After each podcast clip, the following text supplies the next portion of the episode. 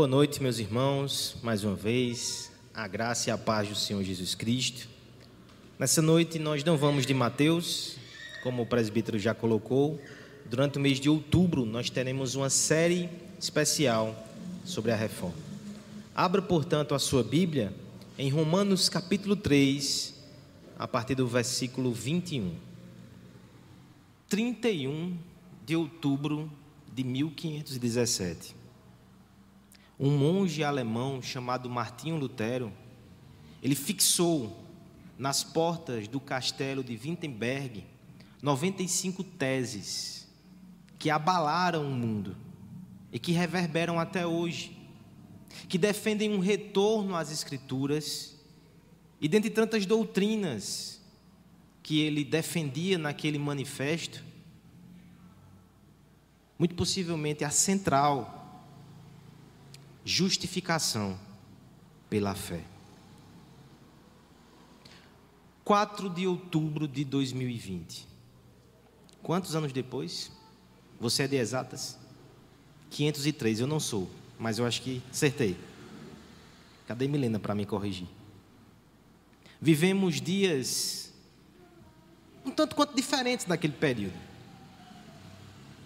Mas, como bem colocou o nosso presbítero, os homens ainda colocam entulho sobre a fé verdadeira. Mas nós precisamos resgatar essa doutrina, inclusive porque talvez em poucos anos a fé foi tão necessária como este. Nossa fé foi muito exigida, muito demandada, por isso a fé vai ser o grande tema deste mês. E nós começamos então com o primeiro aspecto, a fé que salva. Vamos ao texto, Romanos, capítulo 3, a partir do verso 21. Nós leremos até o verso 31, mas não será todo o texto alvo da nossa exposição hoje, certo? Começaremos essa semana e terminaremos na próxima.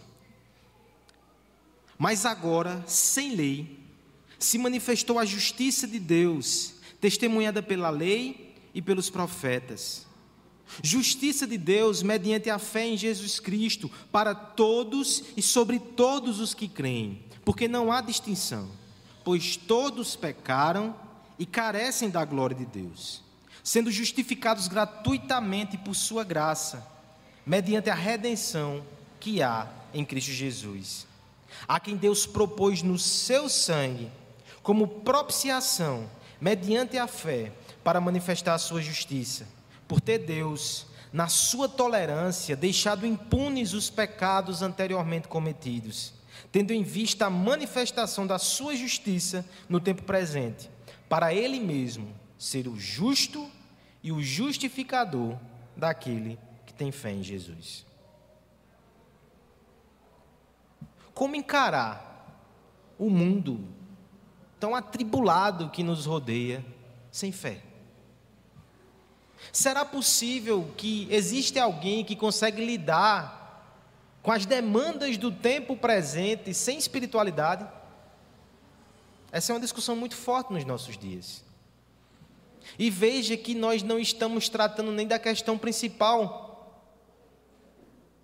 A questão mais urgente e central nem é encarar o dia a dia, encarar o mundo, encarar os desafios sem fé é encarar aquilo que nos espera no final, na última curva, por detrás do último muro. A fé trata de questões necessárias nessa vida, mas acima de tudo, principalmente no porvir. Esse ímpeto, essa necessidade assola todos os homens. Essa angústia existencial está presente em todos, ainda que alguns tentem abafar, mas no final, o homem é um ser religioso. E como implicação dessa verdade, muitos caminhos e muitas propostas serão apresentadas, diversas religiões. Mas será que todas elas levam a Roma, levam a Deus, levam à salvação? Será que todos esses caminhos, por mais diversos que sejam, chegam no mesmo destino? Eu não quero negar o valor da religião Do ponto de vista cultural, social, bons valores são cultivados pelas religiões, comunidades são construídas, até mesmo do ponto de vista terapêutico existem benefícios, mas o ponto é no que diz respeito à vida eterna, à salvação. Quais são os efeitos dessas tantas alternativas de fé? A reforma protestante ela começou, como já foi bem colocado pelo nosso presbítero, exatamente pelo embate de um homem no seu coração, de como ele poderia ter comunhão com Deus, como ele poderia ser justo diante de Deus, como ele poderia ser aceito diante de Deus, como ele poderia ser salvo. E Martinho Lutero, naquele instante, prescrutando, prescrutando as Escrituras, ele percebeu que havia um caminho: o caminho da fé mas a fé nos termos bíblicos. A fé que é centrada na obra de Cristo. Esta é a fé que salva. Esta é a fé que santifica e justifica, mas somente esta. E identificá-la, portanto, é uma questão de urgência máxima. Você pode se enganar a respeito de muitas coisas na sua vida, mas não disso. As implicações, elas são eternas. Precisamos, portanto, do auxílio das Escrituras, para considerar a nossa fé. Se ela de fato é a fé que salva. O reformador, ele debruçou-se sobre o livro de Romanos e foi ali que o Espírito Santo o ajudou a compreender a justificação pela fé. Romanos 1, 16 a 17. Mas esse não é o texto que trabalharemos nessa noite. Acompanhe comigo, porque nós iremos para o capítulo 3. A estrutura da carta aos Romanos ela é a seguinte: temos algumas, uma breve saudação nos primeiros versos, e logo depois Paulo sumaria essa grande doutrina que ele vai defender nesta obra, a justificação pela fé. Mas depois que ele faz isso, ele começa então a argumentar de forma mais profunda. Primeiro, no capítulo 1, ele vai mostrar que os gentios, os romanos, os pagãos, eles estão longe de Deus, afastados do Senhor e debaixo da condenação, porque são rebeldes. No capítulo 2 e no capítulo 3, ele vai argumentar na direção também dos judeus, dos religiosos, e vai mostrar que eles também não cumprem a lei que receberam também estão em condenação, também estão distantes de Deus. A conclusão de todo esse processo duro está nos versos 19 e 20. Acompanhe na sua Bíblia que precede exatamente o texto que vamos ler nessa noite. Ora, sabemos que tudo que a lei diz aos que vivem na lei, o diz para que se cale toda a boca, e todo mundo seja culpável perante Deus visto que ninguém será justificado diante dele por obras da lei, em razão de que pela lei veio um pleno conhecimento do pecado. Foi assim que Paulo acabou o seu argumento inicial.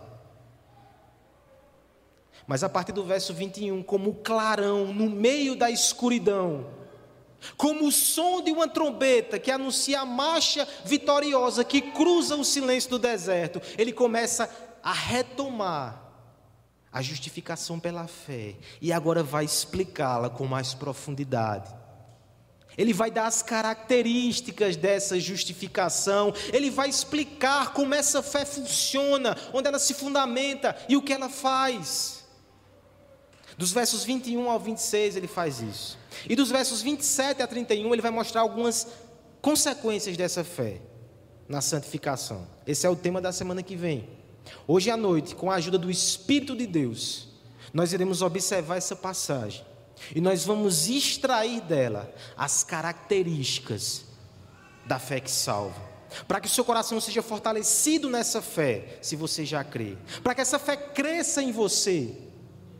E se você ainda não tem a salvação mediante a fé, que hoje o Espírito Santo aplique poderosamente essa palavra no seu coração. Mas todos, Atentemos às características dessa fé. Em primeiro lugar, nós veremos que a fé que salva, ela fundamenta-se nas Escrituras. Verso 21 e 25 apresentam essa verdade. Em segundo lugar, nós veremos que a fé que salva, ela reconhece a nossa insuficiência. Versos 22 e 23. Em terceiro lugar, nós veremos que a fé que salva, ela abraça a suficiência de Cristo. Versos 22, 24 e 25. E por fim, nós veremos que a fé que salva, ela confia plenamente em Deus. 25 e 26. Pegou, Vitor? Mais ou menos, né? Certo. A fé que salva fundamenta-se na Escritura, reconhece a nossa insuficiência, abraça a suficiência de Cristo e confia plenamente em Deus. Vamos então a esse texto tão precioso da palavra do Senhor. A fé que salva, em primeiro lugar, irmãos, ela fundamenta-se na Escritura. Eu quero te convidar a ler a uma só voz, como igreja, o verso 21 e depois o verso 25. Mas agora, sem lei,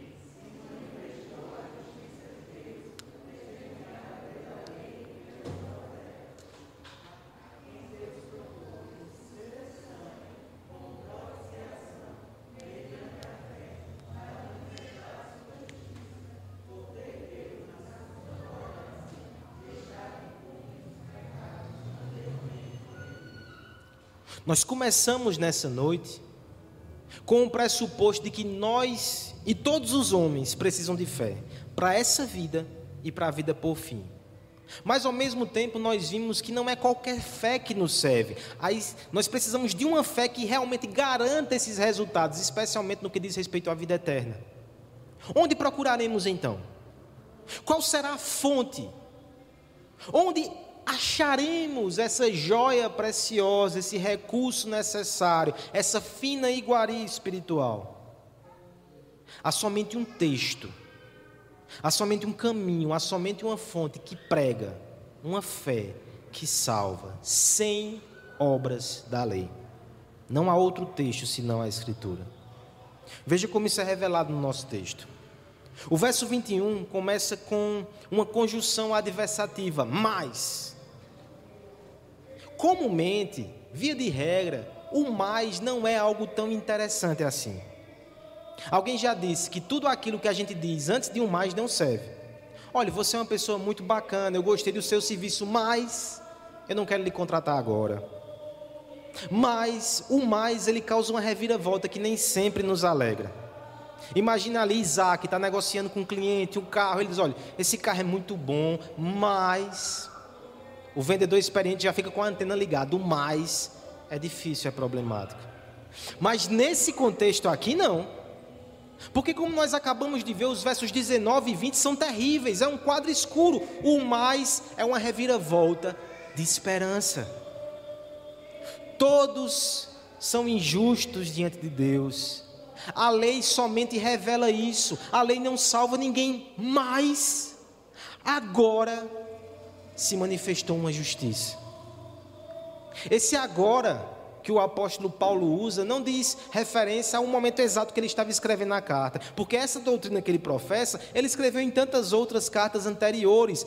O agora refere-se a um novo tempo, um novo momento que foi inaugurado com a vida, morte e ressurreição de Jesus Cristo. O que Paulo está dizendo é: nós estávamos numa situação complicadíssima Sobre nós pairava sentenças ameaçadoras, nós não tínhamos esperança, mas agora nós temos. Porque a justiça que faltava para nós, ela foi manifestada sem obras da lei. Que afirmação poderosa, vigorosa, é uma novidade que rasga os céus, trazendo um frescor de esperança. Mas ao mesmo tempo o apóstolo nos mostra no verso 21 que há novidade, mas também há continuidade. Ele vai dizer que esta lei, essa justiça que se manifestou agora, através de Jesus Cristo, ela foi testemunhada pela lei e pelos profetas. Os irmãos que estavam aqui nessa manhã, nós tratamos sobre a teologia do pacto, e nós vimos exatamente isso. A salvação mediante a fé, a salvação através de Jesus Cristo, ela vinha sendo anunciada desde o Gênesis. As Escrituras, o tempo todo, preparavam o povo de Deus para receber essa grande verdade. A esperança de todos era esse, era esse Cristo que viria. Um exemplo bem concreto e claro, o próprio texto nos dá, por isso que eu pedi para ler o verso 25 também. O verso 25 vai nos mostrar que Cristo é a nossa propiciação. E o que é a propiciação? Está sendo feita referência aqui a uma prática do Antigo Testamento. A arca da aliança tinha uma tampa feita de ouro batido. Dois querubins feitos de ouro, eles estavam direcionados um para o outro, representando a presença de Deus. A arca da aliança representava a presença de Deus. Ela estava dentro do santo dos santos do templo. O seu acesso não era permitido, tamanha santidade. Mas uma vez por ano, o sumo sacerdote ele entrava ali e ele aspergia sangue do sacrifício no propiciatório, que era a tampa. E aquele ritual, o ritual de expiação, descrito lá em Levítico 16, garantia aquele povo mais um ano com a certeza que Deus não estava virado para com eles, que Deus os aceitava, que eles eram puros diante de Deus por causa do sangue derramado. Veja um exemplo claro aqui: Cristo é a propiciação. Todo aquele ritual, todo o sistema de sacrifício, a morte de animais nesses rituais cruentos, tudo aquilo apontava para a vida, para a morte, para a ressurreição do Senhor Jesus. É aqui que começa a fé verdadeira. Aquele que quer ter essa fé, ele precisa abraçar a palavra de Deus, e ele precisa seguir esse filete de esperança que está lá no Antigo Testamento e chegar na cruz de Cristo, onde toda essa esperança é evidenciada, é consumada, é proclamada, é apreciada. A fé para a salvação em Jesus Cristo, ela começa com a fé na palavra de Deus que revela Jesus Cristo. A gente não tem como separar isso. Há quem diga, né, que crê em Jesus, mas não tem interesse pela palavra. Essa pessoa facilmente ela pode estar crendo no Jesus que ela criou na sua imaginação. Porque a fé salvadora em Cristo, ela é antecedida, ela é fundamentada na palavra de Deus. É a palavra escrita de Deus que revela a palavra que se fez carne e habitou entre nós. O único caminho para Deus é a fé centrada na palavra que nos conduz a Jesus Cristo. Eu gosto muito da abordagem do catecismo de Heidelberg a esse respeito. Porque olha só a pergunta 21 como é. O que é a fé verdadeira? Talvez nós, na empolgação, o que é a fé verdadeira? É a fé em Jesus Cristo para a salvação. Tá certo. Mas veja como os teólogos desse catecismo foram cuidadosos. Antes de falar na fé em Jesus, olha o que eles colocam na resposta. A verdadeira fé é o conhecimento e a certeza que é verdade tudo que Deus nos revelou na Sua palavra. Ponto. Você começa crendo na palavra de Deus. Aí depois ele diz: é também a plena confiança de que Deus concedeu por pura graça, não só aos outros, mas também a mim, a remissão dos pecados, a justiça eterna e a salvação, somente pelos méritos de Cristo. Mas tudo começa com a Escritura. Imagine só, Yasmin, que Isaac vai fazer uma surpresa para você. Ele leva você para um terreno grande, um sítio, e ele diz que escondeu um tesouro ali, é o seu presente dia das crianças. Mas ele não vai te mostrar onde está. Você tem que cavar e tem que descobrir. Olha que legal, que boa ideia, né? Mas ao mesmo tempo ele te dá um mapa. Para que você tenha acesso ao tesouro, você precisa valorizar esse mapa, usar esse mapa, guardar esse mapa, não desprezar. Jesus Cristo é o maior tesouro no céu e da terra que o Pai deu a nós. E Ele também nos deu um mapa, que é a Sua palavra, que nos conduz a Jesus Cristo. A fé que salva está fundamentada nessa Escritura. É por isso, irmãos, que nós podemos, à semelhança dos apóstolos, fazer aquela oração que está lá em Lucas 17,5: Senhor, aumenta a nossa fé. Mas ao mesmo tempo que a gente ora, a gente tem que agir também, porque a fé vem pelo ouvir e ouvir a palavra de Deus. Você quer mais de Cristo? Você quer uma fé mais forte? Olha aqui a fonte. Olha aqui o recurso que nós precisamos. Você quer que os seus filhos creiam em Jesus? Você não tem outra alternativa. Você tem que espalhar a palavra de Deus na sua casa, no coração deles. É a palavra de Deus que produz fé. A palavra de Deus é o guia que nos conduz às veredas da vida eterna. É a luz que ilumina o caminho dentro dos nossos pés. É o fio de prata que aponta-nos à saída do labirinto.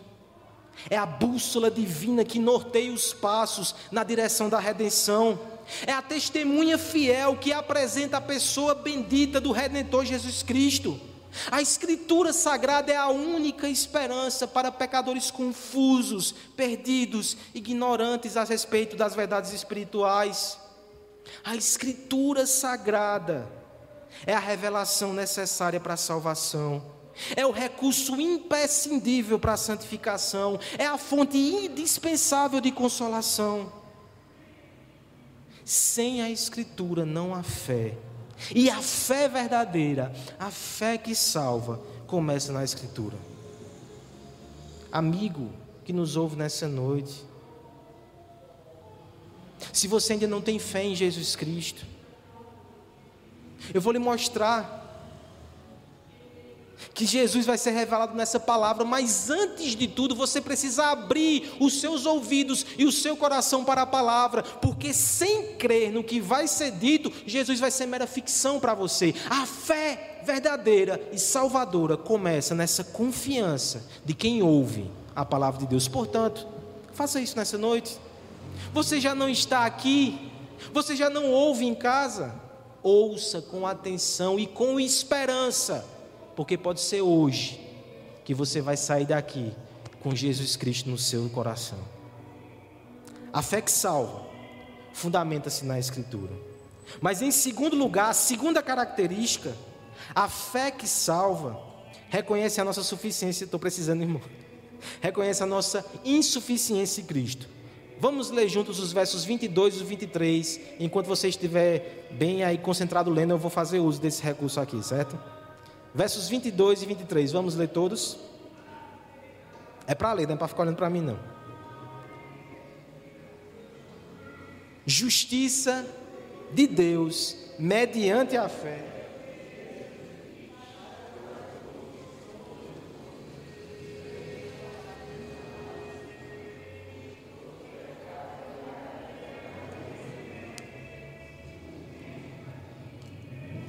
Facilmente nós podemos confundir a fé com um otimismo sem fundamento, com qualquer espécie de mantra motivacional ou até místico. A fé bíblica não é assim. Ela não é uma esperança vaga, subjetiva, que pode acontecer ou não, porque ela não está ancorada nos nossos sentimentos, nas nossas capacidades, ou realizações. Na verdade, obrigado, irmão. De cara, ela já desmascara quem nós somos. É contraditório, portanto, abraçar a fé bíblica e ainda crer demais em você e nas suas capacidades. Não. A fé verdadeira nos salva, mas ela é realista. Ela garante o nosso êxito, mas o faz nos escombros do nosso fracasso espiritual e moral. Nossa, que pesado, né? Tá pesado demais, pastor. Talvez isso para você seja uma verdade inconveniente, mas perceba que o apóstolo Paulo ele vem investindo tempo, pena, tinta para descrever essa verdade.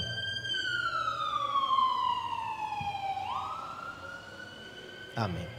Grande é a batalha espiritual, mas nós somos mais do que vencedores em Cristo Jesus. Somos insuficientes, mas Deus ajuda. Veja, o apóstolo Paulo ele gastou dois capítulos, três capítulos quase de Romanos para mostrar que nós somos insuficientes. Ao gentio, ele mostrou: vocês são rebeldes e vocês estão desafiando a Deus e vocês se condenam até pelas leis que você cria. Os homens aí fora que não seguem a lei de Deus, eles criam leis para eles mesmos e até essas leis os condenam porque eles não cumprem. Os judeus, de igual forma, têm a revelação, têm a lei de Deus, mas não cumprem, são condenados pela lei. E para você que talvez isso seja muito estranho falar de judeu e de gentil, eu gosto muito da interpretação de Tim Keller quando ele diz: são simplesmente símbolos do homem religioso e do homem não religioso.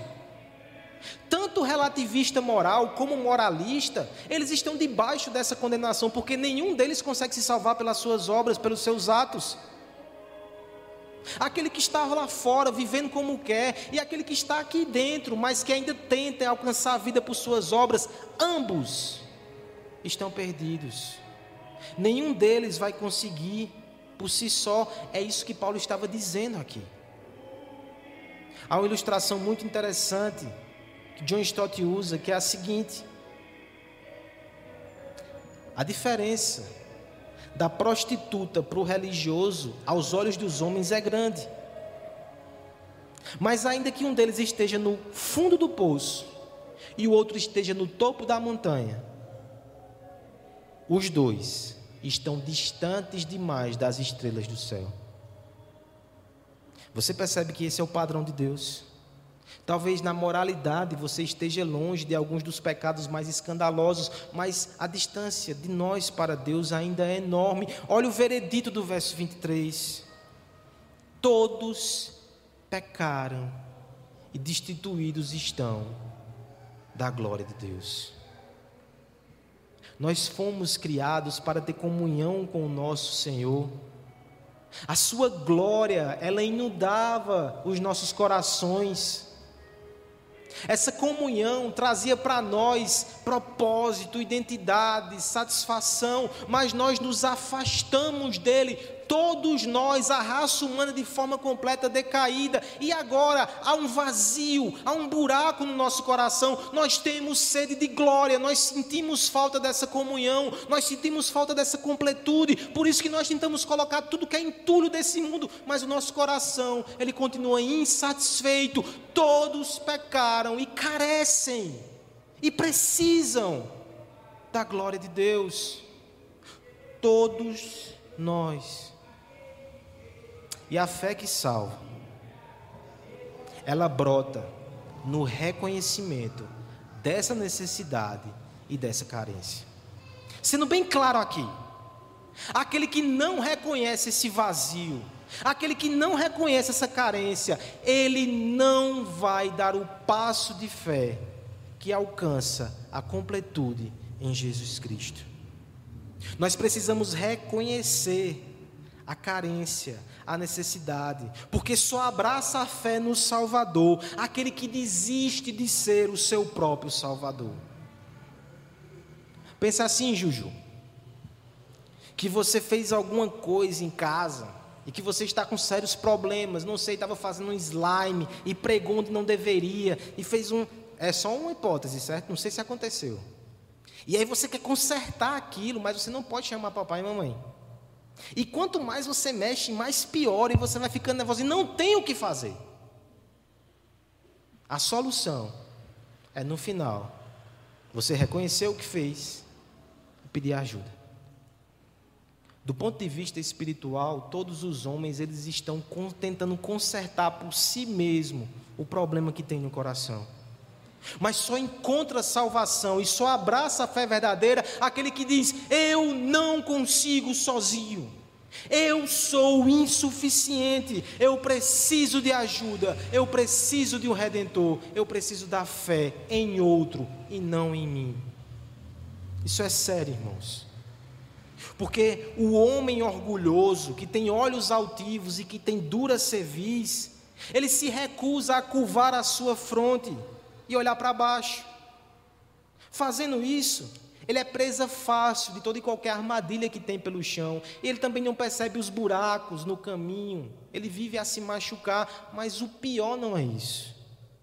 O homem orgulhoso, ele não enxerga a linha pontilhada de sangue que conduz até o Calvário. Só enxerga quem se ajoelha, quem se curva e quem se humilha.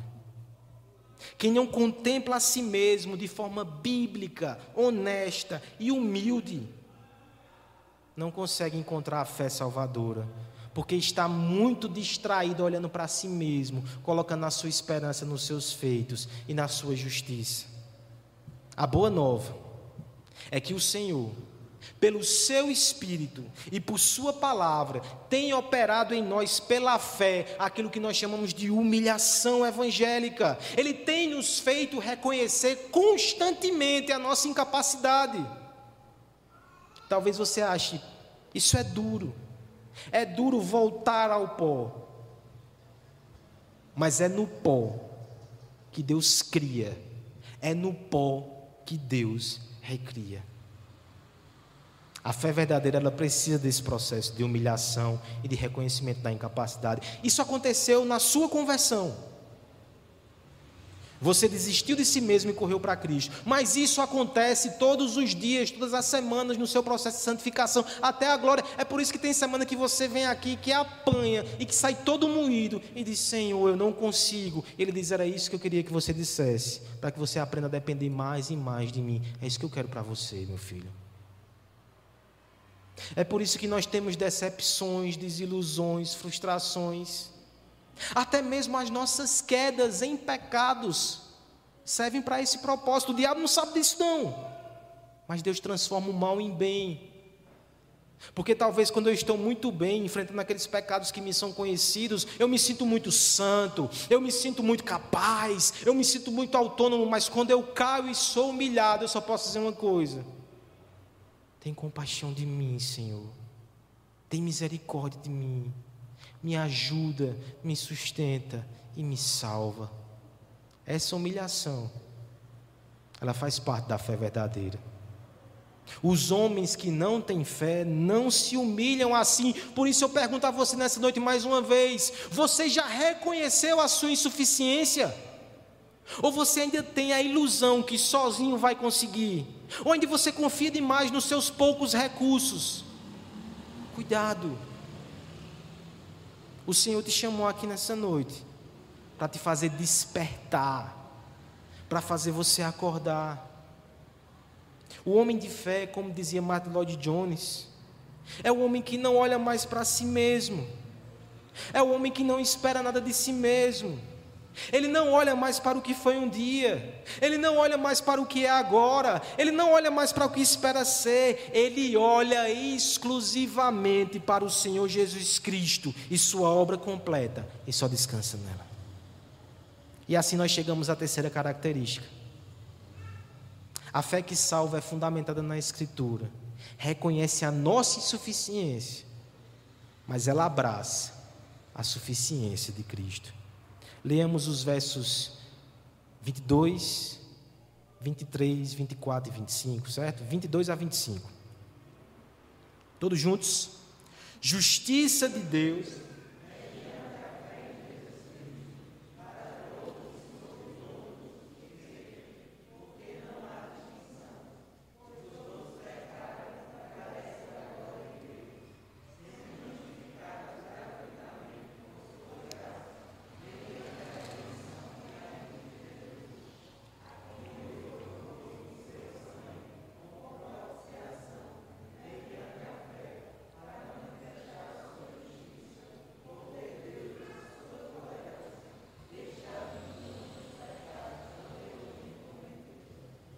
Se tem uma coisa que a gente tem aprendido no Sermão do Monte é que a fé, ela é muito paradoxal.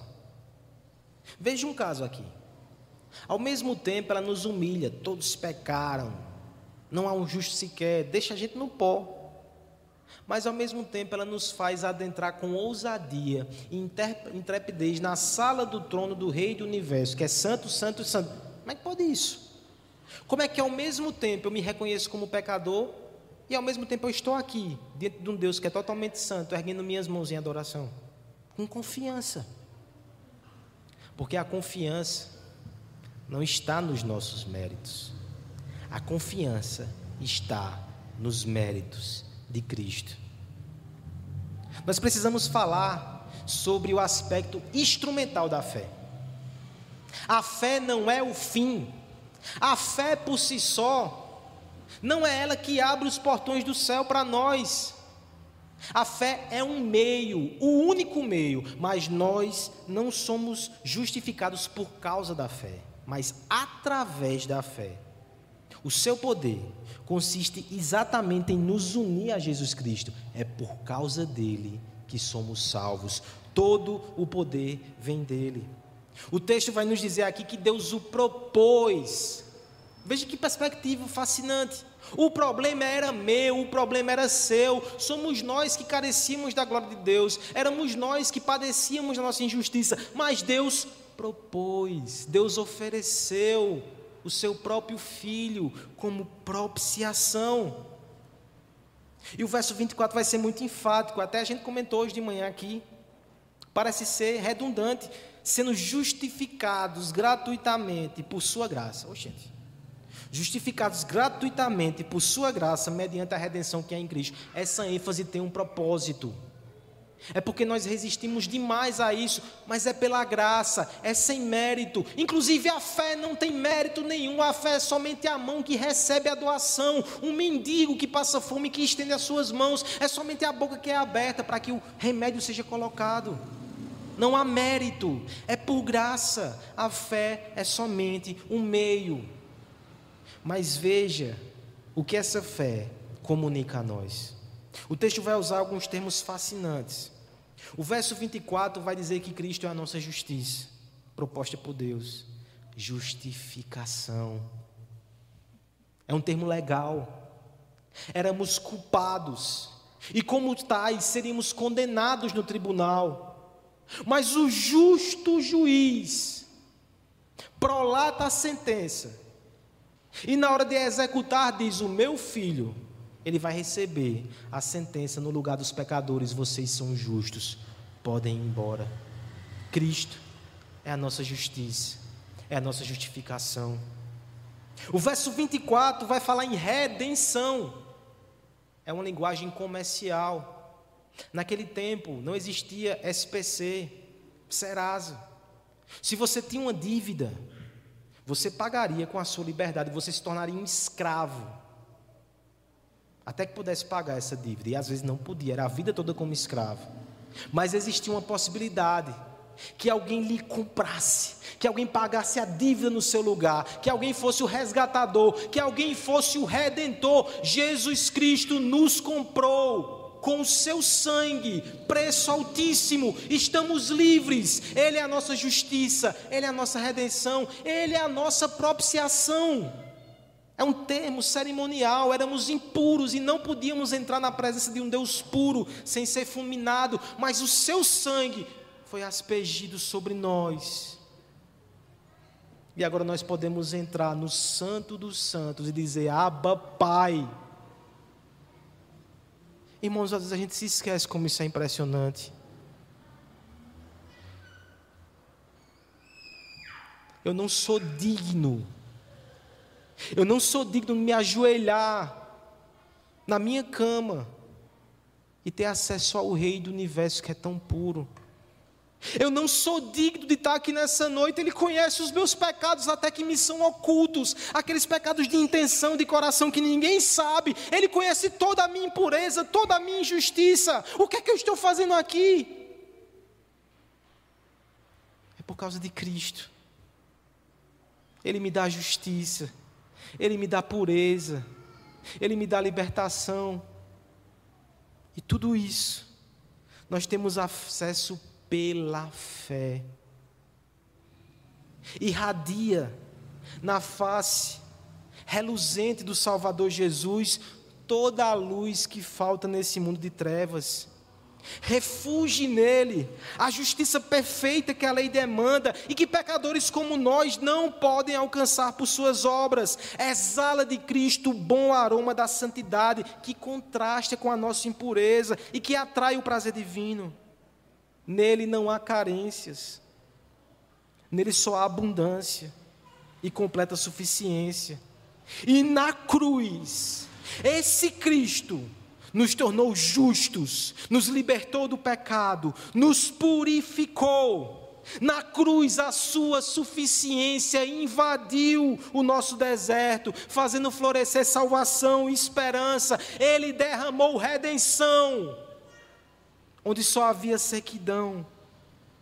E aqueles que pela fé estão unidos ao Filho de Deus, possuem nele acesso ao banquete da graça, à beleza da pureza, ao acolhimento na família celestial. Para tudo isso, irmãos, você só precisa fazer uma coisa: crer em Jesus Cristo. A figura é simples. Ele fez tudo. Eu só preciso abraçar essa obra. Eu só preciso confiar. Eu só preciso me entregar a Jesus. A distância entre nós e Deus é gigantesca. Mas o Senhor proporcionou um caminho. E hoje, você pode sair daqui, ou até mesmo na sua casa, certo que é aceito por Deus. Somente se você crer e confessar Jesus Cristo como Senhor e Salvador da sua vida. Isso é uma doutrina maravilhosa. Abrace esse Salvador. E aos irmãos que estão aqui,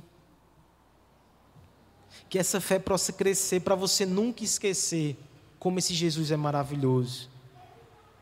Eu tenho vivido um momento muito especial na minha vida. Ainda no seminário, o Senhor colocou no meu coração o desejo de plantar uma igreja. E o meu sonho naquele momento era uma igreja centrada no Evangelho que pregava Jesus Cristo. Para mim foi uma grande alegria poder começar esse trabalho aqui, poder pregar Jesus todo domingo, em todo sermão. Mas como pastor, um dos momentos mais gloriosos da minha vida é poder contemplar lideranças dessa igreja que se alternam aqui nos estudos da manhã, mas todos eles têm uma só pregação: é Cristo.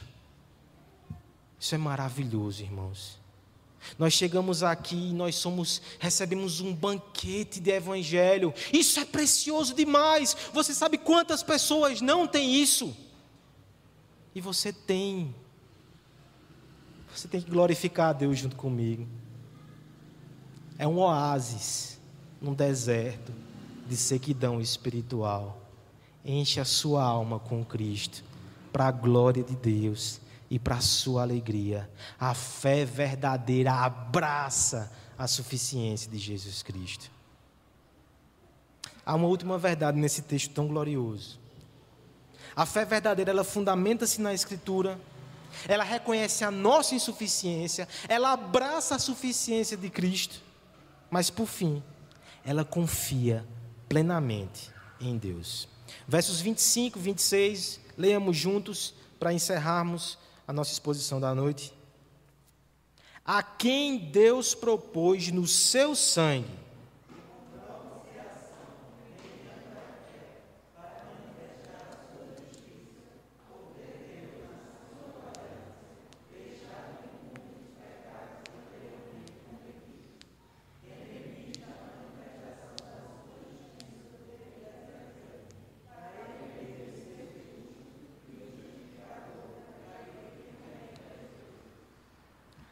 palavra é de Deus.